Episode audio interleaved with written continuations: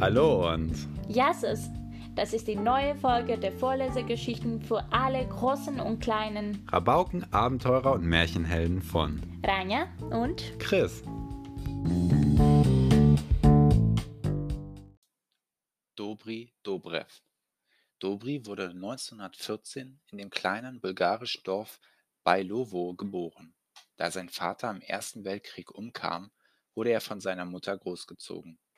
Nachdem bei einem Angriff auf Sofia im Zweiten Weltkrieg neben ihm eine Bombe eingeschlagen war, war Dobri so gut wie taub. Im Jahr 2000 schenkte Dobri seinen gesamten Besitz der Kirche und richtete sein ganzes Leben darauf aus, der Welt Gutes zu tun. Er zog in eine ärmliche Behausung auf einem Kirchhof und blieb dort bis zuletzt. Jeden Tag ging er zu Fuß in die bulgarische Hauptstadt Sofia, setzte sich vor die Alexander Newski-Kathedrale und bat Passanten um Geld. Diese hatten allerdings oft keine Ahnung, dass er jeden Cent davon an Kirchen, Waisenhäuser und Bedürftige spendete. Einmal überließ er dem Gotteshaus, vor dem er Tag für Tag bettelte, fast 20.000 Euro. Manchmal fragten ihn die Leute, was er erlebt habe, dass er an diesem Ort gelandet war.